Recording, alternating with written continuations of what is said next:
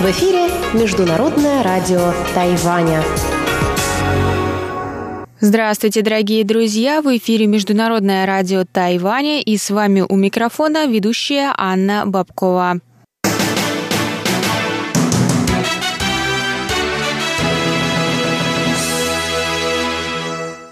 Сегодня четверг, 7 февраля и третий день первого месяца по лунному календарю. Сегодня для вас, как всегда, сначала прозвучит выпуск новостей сегодняшнего дня, а затем тематические передачи четверга. Радиопутешествие по Тайваню с Чеченой Кулар и Тайвань и тайваньцы с Марией Ли. Если вы слушаете нас на частоте 9590 кГц, то для вас также прозвучит передача «Звуки города» с Валерией Гемрановой и Иваном Юмином и повтор передачи прошлой недели на Руан, Тайвань с Игорем Кобылевым. Если вы слушаете нас на частоте 5900 кГц, то для вас вещание продлится только полчаса, но оставшиеся передачи вы можете в любое удобное для вас время послушать на нашем сайте. А мы переходим к новостям.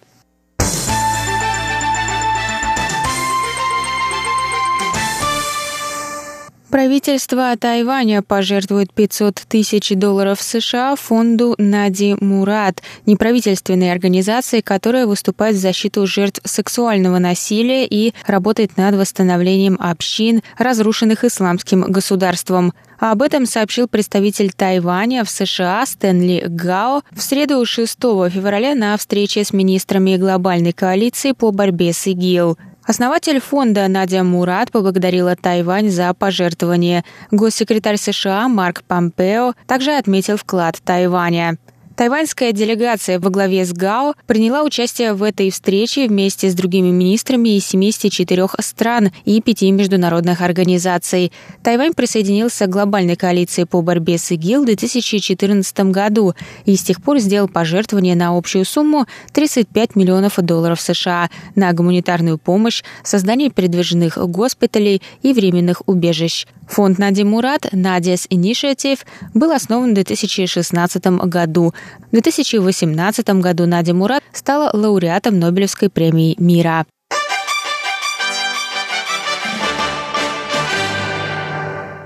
Частичные луны и солнечное затмение можно будет наблюдать на Тайване в 2019 году, рассказали 7 февраля представители Тайбэйского астрономического музея. Частичное лунное затмение произойдет в июле, а солнечное – в декабре. Частичное лунное затмение будет видно в период между 4 и 5 часами утра 17 июля. Во время затмения две трети поверхности Луны приобретет медный оттенок, а часть останется яркой. При хороших погодных условиях природное явление можно будет видеть невооруженным глазом во всех частях острова. В конце года 26 декабря жители острова увидят частичное солнечное затмение, однако его видимость и продолжительность будут зависеть от местонахождения смотрящего. Например, в Тайбэе затмение можно будет наблюдать с 12 до 3 дня, и 33% Солнца будут закрыты тенью у Луны. В Древнем Китае такое астрономическое явление называли «небесный пес, глотающий солнце».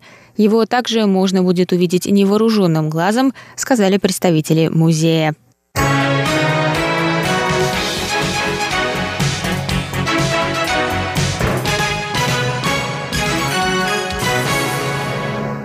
Правительство Нового Тайбэя составило справочник по местам, где можно насладиться цветением деревьев сакуры. Сезон цветения сакуры начался в январе и продлится до конца марта – в январе первыми раскрываются цветы тайваньской вишни, затем цветы сакуры кавадзу и фудзи. Последний в марте зацветает королевская вишня. Многие местные жители предпочитают отправиться за границу, чтобы увидеть цветущую сакуру. Самым популярным направлением является Япония, а на втором месте Южная Корея. Однако в мэрии напомнили, что и на Тайване много мест с этими прекрасными деревьями – в период Нового года по лунному календарю наиболее живописные виды на цветущие деревья открываются в местечке Улай на площади Юнши, улице Вишни, в местечке Хувей в районе Даньшуи, улице Циншань в районе Саньджи и на горной тропе Тайцзилин района Тучен. Также цветение необычного сорта трехцветной сакуры можно увидеть в парке у храма Тянь-Юань-Гун. Этот сорт получился в результате скрещивания тайваньской вишни и японской сакуры. Новости о цветении сакуры можно увидеть на официальной странице правительства Нового Тайбэя в Фейсбуке.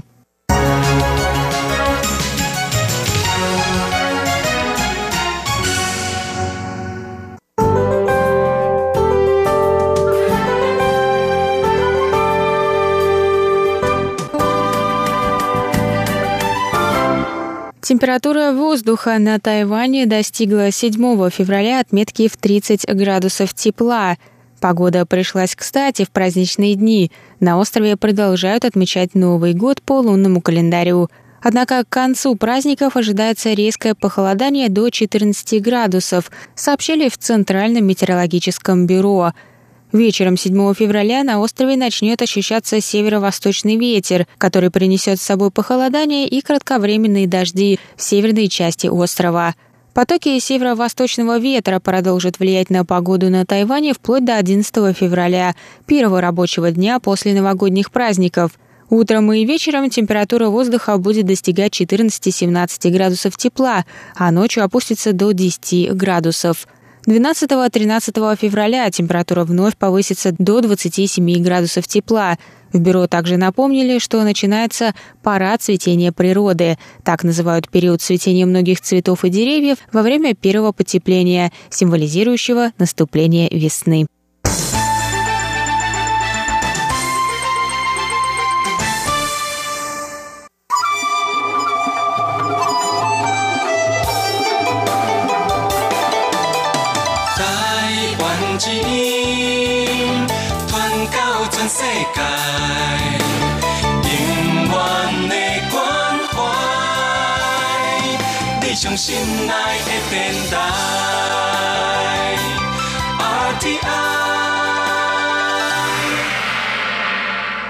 Это был выпуск новостей за четверг, 7 февраля. Для вас его провела и подготовила ведущая русской службы МРТ Анна Бабкова. Оставайтесь на наших волнах. Далее в эфире тематические передачи четверга. А я с вами на этом прощаюсь. До новых встреч. В эфире Международное радио Тайваня.